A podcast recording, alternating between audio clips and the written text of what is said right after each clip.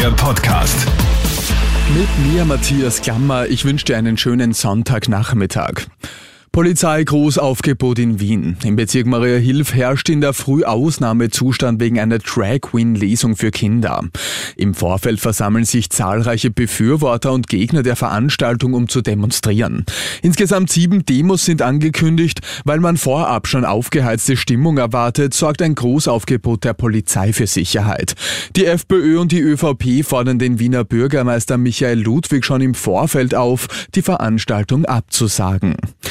Der Fachkräftemangel in Deutschland ist auf einem Rekordniveau. Das zeigt eine letztes Jahr durchgeführte Studie. Demnach können 2022 mehr als 630.000 offene Stellen für Fachkräfte nicht besetzt werden. Besonders ausgeprägt sind die Engpässe im Bereich Gesundheit, Soziales, Lehre und Erziehung. Überdurchschnittlich hoch ist der Fachkräftemangel auch in den Sparten Naturwissenschaft, Geografie und Informatik.